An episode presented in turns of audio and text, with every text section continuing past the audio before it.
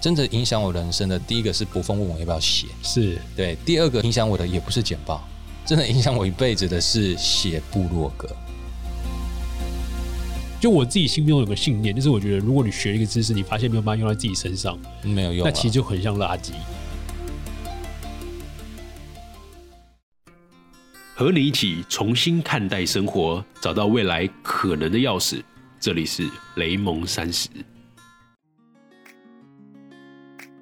Hello，我是雷蒙。 Hello，我是柚子。耶、虽然说我们快两周没有更新了，因为现在在一个休息期嘛，我们在筹备我们的第二季，不知道大家有没有想我们？嗯，所以我们又录了这一集。对，就是我们觉得还是在八月份的时候啊，有一些不错的故事，还是要跟大家分享。所以，我们今天算是一个很特别的重磅彩蛋集，分成上下两集哦。嗯，因为觉得内容收获太多了，所以只能剪成上下两集。对，那在这个彩蛋集开始之前呢、啊我们还是要先念一下最近收到的一些 Apple Podcast 的评论。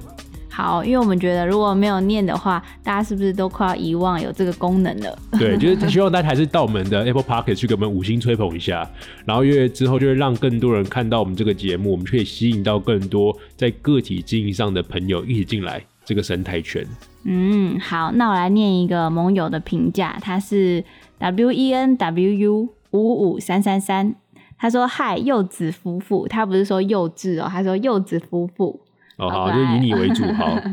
他说起初是在 Medium 知道雷蒙的，然后他也有在写 Medium 文章，再跑来这里，很喜欢内容，还有聊天的气氛，觉得很自然，就像在听朋友聊天一样。希望你们继续经营下去，粉丝越来越多哦。对，我觉得他讲到重点，就重点其实是那个粉丝，也是希望我们的盟友越来越多啦。就是我们一开始在第一季的时候，没有追求太大的曝光或流量，我们希望可以经营好每一个人。对，所以其实柚子花很多心在上面，然后在第二季身上，我们才会多一点曝光，嗯然，后把我们的产品跟我们整个的好的内容打出去。那还是期待大家一起加入我们，一起支持彼此喽。对，好，好那我们节目要准备开始喽。对，那我们还是要进今天的主题。我们今天采访的是孙志华老师啊。其实孙志华老师是我算是很多年前，四年前认识的，因为那个时候我还当简报讲师嘛。那我也保持进修啊，常常去看其他老师是怎么教课的，嗯就参加到了孙志华老师的课程。嗯，那参加完那次课程之后，我们就加了连友，之后再也没有见过面。对， 所以我们就是一个四年没见面的网友。然后，可在这四年中，你就看到这个老师常常在脸书上分享一些他的学习上的经验啊，或者是他怎么样去经营他的课程啊，他的个人品牌。嗯对，所以我们就哎，刚、好这次有机会，就孙中老师突然间密我说，他想要透过这个 podcast 去跟年轻的朋友来一场交流。嗯，我自己也很好奇志华老师的故事，对，所以他不是我们的而立人物了，他是事实而不惑，对，嗯不惑人物，更高一层 阶。对对对，可是这一次的东西为什么分上下两集？因为我们觉得内容其实太精华了。原本我们想要产出的内容大概有七十多分钟，嗯。对，就觉得哇，这样子一次大家给大家听完太重了，我们就分成上下两篇比较好。对，而且也志华老师跟雷蒙那个知识的输出量一样多。对对对对，这就是我们第一次尝试分成上下两集，所以一集大概三四十分钟给大家。嗯我们想听听看这样子的完听率会不会比较高一点，或甚至会不会影响到收听率。所以大家对这样的一个形式有什么样的感想的话，记得到我们的雷蒙三十脸书社团给我们一些回馈，我们都会有单集的讨论区。嗯，没错。好，那准备好了吗？我们要开始喽。嗨，各位同学，大家好，我是志华老师，很开心今天可以跟雷蒙做一个访谈合作，因为我从很久以前就认识雷蒙了，就是 观察，那我们算是第一次、第二次见面而已吧。我们有一次是在你的讲课，那时候跟 Bill 一起，然后我是坐在 OK 后面嘛对对对对对对，所以我从那时候我就有注意到你了，而且很早期的时候在那个线上课程好好嗯，就有你的课程了，所以其实说穿了，我其实跟非常多的讲师介绍过你的线上课程，啊，真的、啊。真的、啊。太感谢，太感谢！虽然现在已经下线了，因为我没有时间经营那个课程的 FAQ，嗯，这样子。没关系，我觉得对那已经是一个很棒的展现了，而且我的印象中就觉得，哇，你超年轻的，对，所以我都会回想到，哇，我年轻的时候我不知道干啥， 哦，所以今天有机会来到这边，我还蛮开心的。对，因为其实如果听过孙志华老师，应该知道，哎、他一直在教关于商业简报相关的课程。那我其实一开始当讲师也是透过简报，是，对，因为我当时是透过在课堂上，我发现说，哎、好像学生不太知道怎么把自己的报告给做好。就是嗯收集了很多资料，但是不知道该怎么呈现一个好的故事。对，所以在校园里面发现了这个需求，那我发现，哎、我好像有这样的能力可以提供这样的需求，就找到一个商机了。是对，那我们其实蛮想听听看，当时志华老师啊是怎么样开始接触到简报，然后成立了简报实验室。好，那我觉得这是一个很有意思的故事。其实说真的，我一开始或者是我的人生的规划里面，嗯我从来没有觉得我要当过讲师，哦，我完全没是有，意外这样吗？完全是意外。所以为什么会写简报呢？我跟大家分享，其实是脸书起来的时候，嗯，那那时候刚好我的大学同学博峰啊，我们在脸书上面哎遇到了，那他就跟我聊了，因为我们在大学的时候有创了一个文艺版，所以他文艺那时候版对对对，在中山大学西湾站 BBS 站哇，所以你跟博峰其实是比较文艺类型的人吗？是，啊而且我们是大学同学，你知道吗？哇，然后那时候遇到个很有意思的点，就是离开之后，我们毕业以后就四散了。那后来脸书起来，我们在脸书上找到，哎，又遇到老朋友了。那那时候他就问我一句话，哎，志华，你还有没有在写东西？嗯我说没有啊，我没有在写东西了。他说，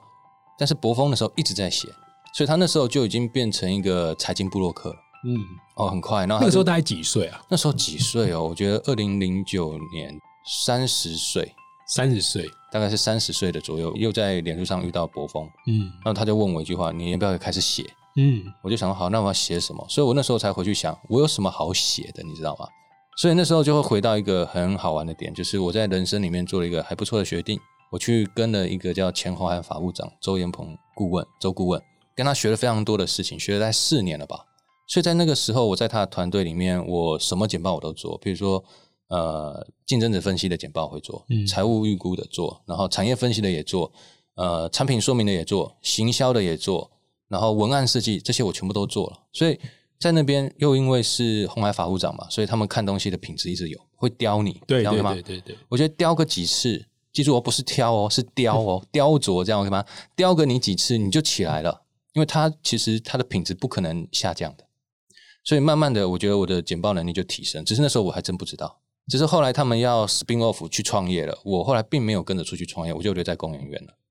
所以那时候博峰问我：“哎，志华，你要不要写什么？”我就回头看，哎，我有什么跟人家不同的？我才发现，好像简报这一块我比别人好一点，那我就开始写了。所以先找到自己的专长跟价值。那你对怎么样找到市场上这个需求呢？找到市场需求，我觉得这很有意思啊。就是说穿了，真正影响我人生的，第一个是博峰问我要不要写，是对；第二个影响我的也不是简报，真的影响我一辈子的是写部落格。写部落格，呃，我那时候就写简报的内容啊，开一个网站这样。对，开个网站写部落格的内容，就是简报实验室的部落格，就是那时候起来的。而且我也没有用 WordPress 那些比较新的，嗯，我就用 Google 的 blog 而已。对。就那时候我大概写了第七篇文章吧，那就有人找我去讲课了。哦，因为那个 SEO 还不错，就抓到一些关键字这样。对，因为我那时候只是想很简单的嘛，反正搜寻是 Google 的，你在对 Google 那边写，你应该会有一些好处吧对对？OK，对对对，所以我也没想别的，我也没有真的要把它当事业来看，所以我也没有选 WordPress，我就 Google 去写了七篇文章，哎，啊，突然有人找我去讲课，嗯，我那时候才发现，哎，这好像可以去多一些累积，多一些尝试，就这么简单而已。所以讲一讲，其实也找到另外的一个人生的成就感，知道吗？就发现其实你把你自己的专业让别人有点亮的感觉。哎、我觉得是这这样吗很重要、哎，就是其实说穿了，我觉得当讲师或当老师，我觉得他有一个个性很重要，就喜欢分享。嗯我觉得我自己的话，说穿了，我功课没有很好，但我从高中开始，呃，当那个什么小老师，你懂我意思吗？嗯，哦，那时候我是很乐意的，所以我当初写文章的时候也没有要想到商业行为，我只是说好吧，我懂得分享出去。对嗯对对对对，对，所以那时候我写的很自在，你知道吗？就是一直写，一直写，一直写，七篇被人家找去做邀请演讲、邀请上课，很好啊，那我就更有动力继续写下去了。我觉得现在在市面上啊，或者市场上有嗯持续在进行课程，或者是个人内容，或者说品牌的老师，嗯都有一个特质，就他们觉得说分享这件事情是快乐的，而且看到如果他的学生有被影响到、被启发到，这其实才是最大的回馈。哎、那真的是最对重要的。赚钱是结果啦，是目的真的是让大家有所收获。我觉得对我们在去钻研一个东西，尤其是老师，有没有？嗯我们会把东西钻很深。假设你对这件事情没有兴趣，你钻不深的，你会钻到一半，你就觉得哦，这好难，好专业，嗯，然后就热情慢慢往下掉。对，呃，我觉得人生很好玩，就是你知道吗？你会有个努力的阶段嘛？努力的阶段，第一开始一定会有一个叫做意外的收获，对，超嗨，对不对？我写七篇文章，人家就找我啦。但后面还有一个期叫做枯燥的等待期。那一门课之后呢，什么时候再来一次机会不知道。嗯，所以说穿了，要是你不是因为你写的东西是你喜欢的事情，你熬不过那你一撑段，不久的，对。撑不久熬不过的，那你就会回到一般的人生里面去了。那我觉得现在应该大家听到这边蛮好奇一件事情，就是当时志华老师其实是有在企业里面工作的，是然后刚好意外的接到了一个讲课的机会，是你是去是嗯了，感觉不错。那你最后是做怎么样的打算离开这个企业经营个人的呢？呃，其实我跟大家分享一下，我觉得离开一家企业去经营个人这件事，说穿了，它还是一个意外，嗯还是一个意外。只是那个意外，它是有被布局的。嗯所以我第一份工作是在工研院做了十年，后来我去数位时代工作做了大概十个月，后来我去东升集团工作做了大概七八个月，或还是五个月，很短。为什么后面两个去到传媒相关的产业啊？意外，好不好？但是我可我觉以得跟你分享，我觉得一志华老师就是一个意外的综合体。呃其实当我一开始在离开工研院的时候，我就已经兼职当讲师了。对，啊、所以那时候我就发现我的营收有波动嘛，讲师淡季就是不好，对旺季就是好，所以我想说来一个固定的营收吧。怎所么做以那时候我就想当找社群小编嘛，社群小编就是有课就是用排程 Po 文啊，没课的话我就坐在家里好好的经营粉丝业，是所以我那时候就想去面试一个粉丝业的经营者，所以我后来就去数位时代了，所以是那个原因我才走到科技媒体业，但是也是因为我是资讯业的本业，所以我本来就喜欢看新东西、新科技、新趋势、新的商业模式、嗯新的行销个案，这个说穿了是我平常就当喝水一样，你知对，道那吗？骨子里的，对，我就爱这个东西，对对对，所以要是可以靠这个赚钱，不是很棒吗？所以我那时候想说，哎，那我去当那个数位时代的社群小编好了。我就是因为这样子，所以就跨一个业过去了。但是你看啊、我从资讯业跨到媒体业，人家为什么要用我？嗯，所以很多的时候我们看到都是结果，但是结果之前有一长串的累积，所以那个前面的累积是什么？我写了部落格，我经营了粉丝业，我在二零零九年左右的时候，我就经营了一个脸书的社团叫 Mr. Sun，那时候里面大概有两百六十七位各行各业的意见领袖，嗯，而且那时候经营到就是很有意思，就是它的阅读率大概有七成。然后就每一篇文章基本上这些人都阅读，对，那个频率是超高的，现在是不可能会有这样子的数字了。所以就是因为有这些累积，所以我今天转行到数位时代的时候，哎，我获得一些额外的机会。嗯，哎，所以这边我跟大家分享，跟所有的年轻人分享一件事情，就是我们一直在努力经营企业的内部价值。嗯，因为我要很专业嘛，对我要慢慢升等上去嘛。但是偶尔偶尔，你们应该也要经营一些组织外部的价值。对，什么外是可以部的自己能带见走度的？。对，所以在内部你有很多锻炼的时候，你要你可以写文章嘛。是，对的，我相信 Nemo 他也是写了非常多的内容啊。嗯，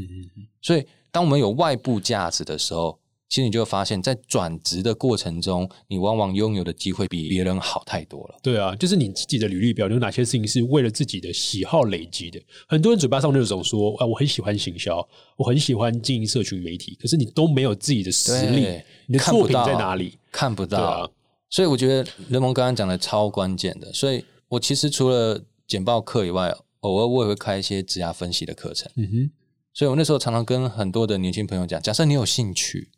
人家面试会不会问你为什么是你？哦，我不用本科系的，用你干嘛？对，你回答不出来啦。你的东西在哪里？对，所以要是你今天去面试的时候，你写了一个部落格，你经营了一个网站、一个粉丝页，你说人家问你你的兴趣在哪里，我就说哦，我给你看一下我的网站。人家面试是拿一份履历嘛，对，你要是面试的时候可以拿一份履历加上一个网站、一个粉丝页，你觉得人家信不信你的兴趣？对啊，然后还有很多人讲说，啊，我到底不是那个科系的怎么办？其实科系真的只是一张发票，一张纸。对，那个不重要。重点是你到底为了你自己喜欢的东西做了多少的准备？是，所以我觉得我跟大家分享一下，好吧？我觉得我最近也常讲这句话，嗯就是努力敌不过天才，天才敌不过迷恋。嗯，所以你有兴趣喜欢一个东西，你就去钻下去，钻下去就是你的兴趣嘛。那你把你的东西慢慢写，一开始写一定不会很强，但是你一直写，一直写，一直写，一直写下去，你就慢慢的有自己的定位跟风格，这样就够了。对这市场要的不是强，这市场要的是定位跟风格。对，甚至你一件事情可不可以做得久？就像刚刚我们在过来录 podcast 的路上，其实我们谈到，就是现在 podcast 节目越来越多，是啊，但是有多少是可以持续下去的？就这是一个比气场的一个游戏嘛？对，对我现在我觉得大概参加呃十个人做 podcast 吧，我觉得最后留一个到两个差不多了，对对对，跟创业的那种存活率蛮像的。真的是这样，嗯真 的是这样。的。好，那我们其实有些听过志华老师的朋友，可能除了听过简报实验室之外，应该没有听过志华老师其实举办了蛮多场的不一样的读书会。哦，对，老师的读书会其实，在二零一八年啊，它是聚焦在环境趋势、专业累积跟规划经营。可是二零一九年的时候，整合到个人品牌的经营。那二零二零年的时候，又聚焦在提升自我影响力的系列读书会。是那我的。看完这件事情，我有一个很好奇的点，就是哎、诶怎么感觉议题好像越做越广？哦，这对这，件事情是怎么做到？因为一般来说，通常会越来越聚焦。嗯嗯嗯，对，嗯那嗯周老师怎么会越做越上价广值？这件事情对，这件事情是有什么样的考量或策略吗？好，那我觉得这个东西它其实是真的有策略在里面的。嗯，这会提到一点点知识经济这件事情。请说，请说。呃，知识经济它有几个概念哦，其中有一个叫做共通性，对，大家都需要，共通性很强。第二个叫做变化性，变化性很关键，所以有些东西基本上它的变化性高，它就可以活得很长远。举个例子，像是投资理财，变化性超高，对对对不对？所以你会一直重复听一个老师的课啊，但是简报不会啊。嗯，我上了简报初阶班，好，你来听了，谢谢你捧场。我再开一个进阶班，你来上了，谢谢你捧场。你还会再来听吗？对，因为那个工具比较学完之后，如果没有在场景的更新，好像真的很难。很难有东西。所以那时候我很早就看到，简报它是一个工具，它有天花板，它有天花板，它的知识跟经验是有个天花板的。你不会随着时间越来越久，然后你变得高到完全高不可攀，没有。嗯，它那个客服大概你专心认真的经营一下，三年内你大概就走到一般水准了。对了，我当讲师可能比你好一点，就是好一点而已。所以其实在那时候我就去思考一件事情，我还能做什么？所以读书会这件事情，其实说穿了，我做了很多的商业模式的尝试，嗯，但是我非常喜欢，而且我确定我会持续做下去的，就是读书会。哦，因为其实我在做读书会的时候，就是在探索我自己未来的路。以前我会定位我叫简报老师，是或商业简报老师。但是这样这几年下来，我每一场读书会，我大概平均每一本书我会做四十页的投影片。所以你看哦，一本书四十页，一年十二本，十二本乘上四十就四百八十页，估计五百页左右。我做了三年，我有一千五百页的教学简报。我那时候突然发现，我好像很多东西都可以讲一讲。哦，提升自己的能力上的边界，这样。哦，差很多，真的差很多。而且你知道吗？有时候市场的需求是变化的，他会跟你说：“好，志华，你叫简报，对不对？你会不会系统化思考？因为简报也要系统化思考啊，嗯对。然后你会教简报，你可不可以教问题分析与解决？哎，简报也要问题分析与解决啊。以前我都觉得不好意思，你找我教简报就好了。现在不一样，有那一千五百页的教学内容以后，它都是你的材料。对，我觉得那影响我这辈子太大了。有的人会说：“哦，老师，你有一千五百页的教学投影片，好厉害哦。”我说：“其实还好，这是有累积，只是那个累积到了一定的量，它就变成一个可能的门槛。对，量变到质变的过”程。，对对对对，我觉得这很重要。所以，哎，我相信很多的年轻朋友，说真的，开始写，嗯，开始累积你的经验，哦，就会差很多了。哎，所以这边我反问一下好不好？请说。雷蒙，你什么时候开始写东西的？我大概是大二的时候开始写的。好了，我不。想听了。大 对二，大二我不知道我不在在干嘛哎、大二那个时候，因为我会开始交简报，也是因为大二的一个通识课嘛。嗯，然后那个时候就是因为很多同学会一直私讯问我，就是是哎、诶我现在手上有一份什么样题目的一个投影片，那我该怎么样收集资料，怎么样呈现？是所以我就把解决每个同学的一些方法变成一个经验，对，然后分享出来。然后当时可能我 SEO 没有进到这么好啦，嗯所以嗯嗯嗯还没有那么多人就是主动联系我。我可能也是因为年纪很轻，哦，我觉得多少有一点对对对点对影响。所以其实我自己发现，我的脸书的讯息越来越多，也就是是以前可能一个礼拜三封嘛，嗯做一个礼拜三十封。哇塞请问志伟老师，你的感受怎么样？烦死了。对，烦死了。 所以我第一个反应就是烦死了，第二个反应就是天哪，有商机。 是，就是商机都有需求啊，那我就说三十个人来问我，我一直免费回答你们，帮你们修简报，我是工具人哦、啊，这就做善事了，这样对，不好，所以我就是租了一个教室开一堂课，然后一个人收四百块，太棒了。对，然后大家就来了，然后慢慢累积这样的口碑之后，我就开始去外面开课，然后认嗯识到一些市场上的一些有业界经验的人，然后他们就会慢慢的找我开课，所以我其实是一开始先自己开课，然后累积好口碑之后，才有人来讲课，哦，真的超好的。对对对，大概是这个路数，而且我跟大家分享一下，我觉得刚刚雷蒙讲到一个很重要的概念，他第一次开课的时候有没有收费？有啊，有很多人想要做第一次尝试的时候都免费，我不建议。嗯，你要让大家养成付钱的意识。对，第一个要使用者付费的习惯要建立，对第二个是免费的东西，那个我常常讲说，那个叫上下交相贼，啊，反正是免费的嘛，我随便来听听看，他本来就不 care 你，是那你就想说呢，你是负责人，你就觉得啊，免费的，OK，我做到这样子，嗯，他们应该也没什么好抱怨，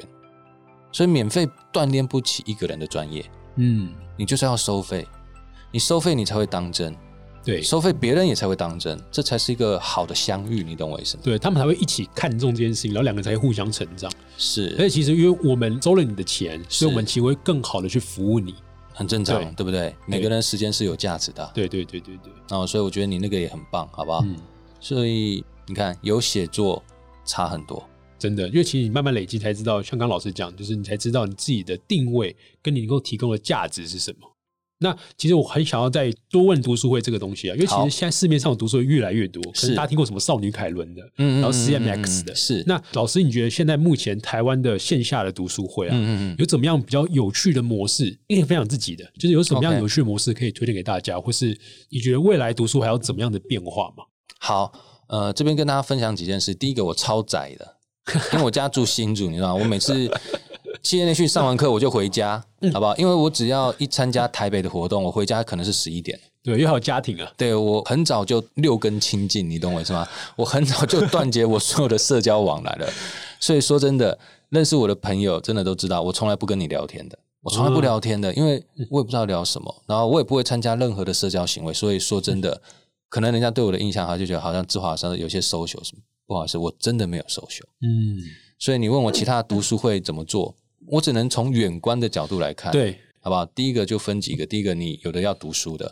嗯另外一种叫当真的，就是大家要读完书，然后到再去现场，然后真的会产出一些 output，然后拿个海报纸，然后大家彼此共创了一些东西出来，哦然后这很嗨。我觉得这一种的对年轻人来说，你要参加这种读书会，嗯，收获很大，这样 OK 吗？那次之就到我这种了，我这种就你不用读书就可以来了。哦，听老师解析这样子、啊，，对对对对对，像这种听我分享，然后你就可以一样也得到一些收获。但是要记住，读书会的好坏判定其实很简单，好不好？就是今天这个老师分享的东西是照本宣科，还是有内化过的，还是内化过的？对，那我们在现场讨论的内容里面，有没有把这个理论跟你的生活做连接？要是你听了很多的书，然后有好多大国际公司的范例，啊，听完以后你觉得学好多，但你会发现隔天醒来你都忘掉了。对啊，所以我自己在做读书会的时候，我都会开场的时候都会让大家哎想想看最近生活遇到什么问题，先让脑子准备好，然后我们才开始议题。对，就落实到生活的场景，我觉得这件事超重要的。对，就很多人的分享就会打很高空炮，就是我不知道到底这些知识对我有什么用。就我自己心中有个信念，就是我觉得如果你学一个知识，你发现没有办法用在自己身上，没有用啊那了。其实就很像垃圾。对，对对对，所以读书会好玩的地方在于就这几个，嗯，呃，有产出的很刺激。对，至于说读书会它后面还有什么样的商业模式或运作，其实有哦，有很多的朋友，尤其是我在教很多的讲师，嗯，我有一门课叫做陪伴式的讲师营，啊，陪伴式的就讲师营嗯教年轻的讲师如何面对市场。嗯，那其中的话，就有一个读书会的概念，就是你可以把读书会慢慢练，练成一门课。哦，这差很多，然后变成自己一个产品这样子。对，变成自己的产品诶，那差很多、哦。因为第一个，我跟大家分享，书本身就有市场性，对，会出这本书一定是编辑看到一个市场的走向了。所以你嗯去 follow，你去读一些畅销书，它就是一个趋势，一个潮流，就是一个市场。只是你当然不能就是把这本书的内容完完全全变成你的课，这样这样不 OK。对那个作者怎么想？对，这作者怎么想嘛，对不对？而且这本来也不道德，因为我觉得对讲师他必须要有原创性，是，但是书就成为我们这个原创性的激发和启发的地方。甚至一种背书。对，所以它像是一种对谈，你懂我意对思对哦吗？对，呃，我可能对管理有兴趣，但是没有人跟我聊管理。我看看书，看看个案，他就在跟你做对话了。所以我觉得它可以从一门读书会变成一门课，嗯这也是一种模式。变成一门课的时候，它又可以变成线上课程，对不对？所以你会发现，其实读书对一个年轻的朋友，或对讲师来说，或对一个想要经营个人品牌的人来说，读书这个过程叫做产品化的过程。对，哎，甚至是让你可以分享出去的一个素材跟媒介。对，而且书本身除了可以锻炼你的专业力以外呢，它还有一个更棒的是，它有一鱼多吃的功效，它本身还有行销的价值。嗯，所以你读书要是有一些策略，哎，你在读书的过程中，它还可以行销你自己。它除了锻炼你的专业，还可以行销你自己，还可以日后变成一门课，然后甚至你在读书会的时候就可以赚到一些小小的营收，一鱼多吃。对啊，而且我觉得有一点蛮特别的，就是很多人会不知道自己到底喜欢什么。其实很简单，你只要看自己读哪些书不会累，是对，你就可以慢慢抓到自己喜欢的专业或者喜欢的领域是什么。是哦，我觉得这非常好。嗯，人生就这样子吧，读自己喜欢的。对啊，但这里也有一个关键，我会跟大家分享，好不好？假设你读你自己喜欢的东西，大概读个两年了，那很多朋友都会说你读书怎么那么快？我不知道我这读书快不快，但我大概有量化，我一个晚上大概看八十页哦、啊，可以看更多，但是我觉得那个品质不好，所以我大概平均一个晚上三个小时到两个小时内，我可以看八十页。一本书，台湾的书大概是两百五十页到三百二十页左右，是，所以我大概是四天内我可以看完一本书，精读。哇，我还是很赞叹的。呃，也也没有算快，好不好？没有算快，但很多人就问我说：“老师，你怎么看那么快对，？”阶段一开始我看第一本书也要好几天呢、啊，是啊，但是看第二本书你就发现跟第一本书有点类似，哦，是那个知识是可以互相融会贯通的。是，所以其实看到后面我有时候比较熟悉的，所以我跟大家分享，但也有点不好意思，好不好？我大概也有两三年的时间没有在看简报书了。嗯，因为我在看简报书，我大概就变成半天的时间，我可以看完一本书。是因为这其实已经成为你身体的一部分了。你大概可以对翻这页，知道下一页大概讲什么。对，所以我翻这种简报书的时候，我反而在翻的叫做我想要找症结点，对，我要找经典个案，我要找分析很透彻的内容。所以我翻一翻，发现，哎，没有很透彻的内容，对我来说那些文字是一点意义都没有的。对，像我自己之前是研究很多工作术，是，就是因为我在大学的时候我读化工系嘛，嗯然后时间基本上都放在课堂上。那因为我还要自己赚钱，自己筹生活费跟学费，是所以我必须要好好的管理我的工作效率跟我的时间管理。所以我读了很多工作术的书，到最后，如果你这个东西你很懂的时候，你会发现你看书是在搜寻引擎，是，你是是在有找目自己的的关，键性，你把你的需求放在这本书里面，找到那个答案，没错没错大概。这种感觉。所以你看，我们有时候读书就是带着问题去读，对不对？带着寻找个案的方式去读，对对快对，多了。嗯，但是它都必须要经过前期比较累的阅读，大概看个三到五本书以后，你就发现速度开始加快了是啊。那时候你就发现，哎，不错，你的读书的能力越来越强了。那你把某一个专业专深，嗯通常啦，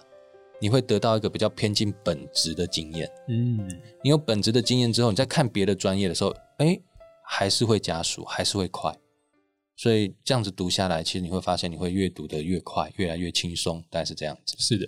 那老师，其实我们这边有个私人的小小的问题，想要好请教好你好看来来看，来也就是，其实我们雷蒙三十啊，即将会开始举办一些读书会，哎，对是，那我们读书会的主题其实会像是个体小聚，也就是因为我们想要去让更多有在经营个人或者个人品牌的人，可以来这个地方，嗯透过读书会的方式聚集在一起。然后我们这个模式跟一般的现在市面上的读书会最大不一样，就是现在市面上的读书会，大家通常是有个明星导读人。哎可能就对干嘛对就是对作对者对，是对，就像老师您这样，就是会有一个资深的分析者，然后是去把东西内化之后导读给大家。那我们现在变成是想要让一本书，假设就是像余维畅老师的《艺人公司》，是是是，它里面其实就是有点像工具书啦，每个对章节都在讲说，在经营个人网站、个人品牌的时候要注意什么样的事情。那我们就会请在经营个人品牌的一些人挑章节，嗯然后内化成自己的经验 OK 来分享。所以这个读书会的特点是，所有的参与者几乎都会是分享者，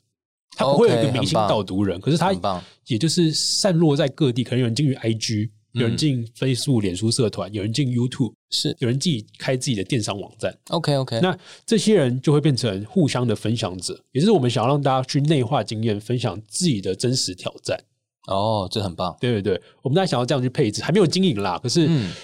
老师会有什么样的可能建议，或是觉得哪边可以要注意一下这种读书会？因为我们并不是有一个明星导读者，就跟市场上做一个很大的区隔。那我们之后是想要卖票给旁听者，是，这也样就很是好分享啊者不收钱，就是我们邀请你来，你看完这本书，你可能看二三五章，是二三五章跟你的专业有关，跟你懂的真实挑战有关。那请你分享二三五章内化过的经验，然后可以用余维昌老师的书做背书， OK，懂。那了解卖给那些没有看过书的，可是想要来现场跟这些分享者四个或五个的分享者提问的人，那卖他们一个人可能五百块啊左右，嗯嗯，对不对？嗯大概是这样。所以我们就先圈一波分享者，然后卖给这些参与者来提问。 OK，非常好。这种模式你觉得有什么样的可以调整的建议？还是有这边我跟你分享一下好不好？我觉得有时候我们在做任何嗯的经验分享的时候，你会发现我们都只有单一媒介的呈现。单一媒介什么意思？像我在线下办读书会，我是不是就讲完读书会就结束了？对，那好，我们就可以卖票嘛。假设嗯你就录音下来，你也可以卖票；录影下来，你也可以卖票。嗯，把它数位化，对但是我我会建议你边际成本可以降低，这样哦，效益可以无限的放大。对，所以我跟你分享，之前有一个朋友跟我合作，他帮我录一个晚上我读书会说的事情。我一个晚上的读书会大概是两个半小时，是那一个晚上我讲了两万六千字，嗯在某一个主题下面讲了两万六千字。这两万六千字里面大概包含了六千字的现场的读者跟我的 Q&A。哦 OK，所以我再给大家另外一个数字做参考：一本书八万字，对我一个晚上就录了两万六千字耶，所以其实关键在哪里？其实当你的读书会做完的时候，你应该录逐字稿，然后找一个攻读生把他逐字稿打出来，你就会变拆成可能七到八篇甚至十篇文章。哦，把它重复的利用化，这样对，子所以当你看网络上的流量就是两种流量，一个叫搜群流量，一个叫做社群的流量。嗯当你办了一场读书会，这叫线下。记住、哦，现在所有的活动都是这样哦，线下活动都要去思考线上影响力。对一个线下活动没有线上的影响力，它是没有意义的。嗯，你怎么把它的规模刚才效益放大？对，所以基本上你可以去录逐字稿，逐字稿录完了以后，你把它拆成十篇到八篇文章，嗯你就发现这十到八篇文章，第一个可以让你的读书会被很多人知道，被很多人搜寻到，他可以学到东西。更重要的是，它是一个网络的主机，别人就会从这个面包屑里面找到哦，原来有一个线下读书会。对甚至你把这个读书会是用录影的方式录下来，那它甚至可以变成一个线上课程。所以那个面包屑会导到一个线上课程，嗯线下一个人收五百块，你顶多办三十个人到四十个人，嘘消失了。对但是你把它录影下来，配上文字做内容行销，那也许可以卖个一百份，一百份一个人五百块，五万块。哦，我觉得一个点很重要，就是怎么样 outsource，对你怎么样外包给对应的人来帮你做其他的一些处理工作？是，那就单纯了嘛。而且你看哦，四五个人分享，就表示有四五个小型的意见领袖出来，就是表示有四五个粉丝也会分享他。对或者你直接乘二吧，因为这些分享者一定会在他的个人涂鸦墙，或者在他的粉丝页，或者在他的社团里面去 release 这个讯息，对，我们给他起码材料。乘上了三倍。对我们如果准备好文字的材料或是影像的材料，其实这些人都是我们分享的媒介。对，而且你看啊、这些人通常说真的啦，很多人愿意分享，不愿意写作。嗯所以当你读书会分享完了以后，你发现那个文章署名是他跟你，他会不会开心？这样子，我们连分享者都可以收钱，因为我们有呃我们有提供价值，有提供打磨的价值跟服务。嗯，差很多哦，哦这差很多。这个是新的启发点，真的太感谢 老师。哦，不会啦，我觉得商业好玩的地方就在这边啊啦。对对对对，你怎么样找到一个更好的放大的模式？那个杠杆点是什么？是，嗯，所以逐字稿很关键。所以说真的，在大陆有些很聪明的人，他写书写超快的，就是因为他把他每一场演讲录下来，打逐字稿，八万字一下啪就出现了。剩下来时间，他就是找一个编辑帮他编辑成书，然后晒，好结束了。真的，我觉得要经营这种个人品牌，很大的关键就是 outsource。你怎么样找到对应的人帮你处理其他的事情？因为一定会有这样需求的人，可是哦很多人都想要自己自干全部的事情，你发现他完全没有时间。没有办法，对千万不要这样做，好吗 真？的，像我之前就太蠢，嗯对，不是因为蠢，好不好？叫努力 啊！对啊，但跟大家分享我最近讲常讲的另外一句话，好不好？记住哦，努力带来辛苦，不管在人生和事业上都是一样，努力带来辛苦，嗯策略带来效率。啊，所以我希望家大家，你知道吗？当你一个人要做研发、要做行销、要做营运，不可能嗯， outsource 出去，好不好？它的效益会倍数的成长。是的，是的，所以，就像你之前有提到，怎么经营个人品牌，第一个不要把自己当成一个人来思考，你要把自己当成一家公司来思考。对，那你就知道你要有不同的分工跟合作，它的产品才会丢出去嘛。嗯，否则你的产品永远只会锁在你的个人身上，你的产品永远只会在线下出现，那就是时间限制了你，地点限制了你，空间限制了你，行销限制了你，那太可惜了。对啊，而且现在网络时代，其实什么事情都要开始思考，怎么样在网络上的方式让它规模放大化。嗯，没错没错。对，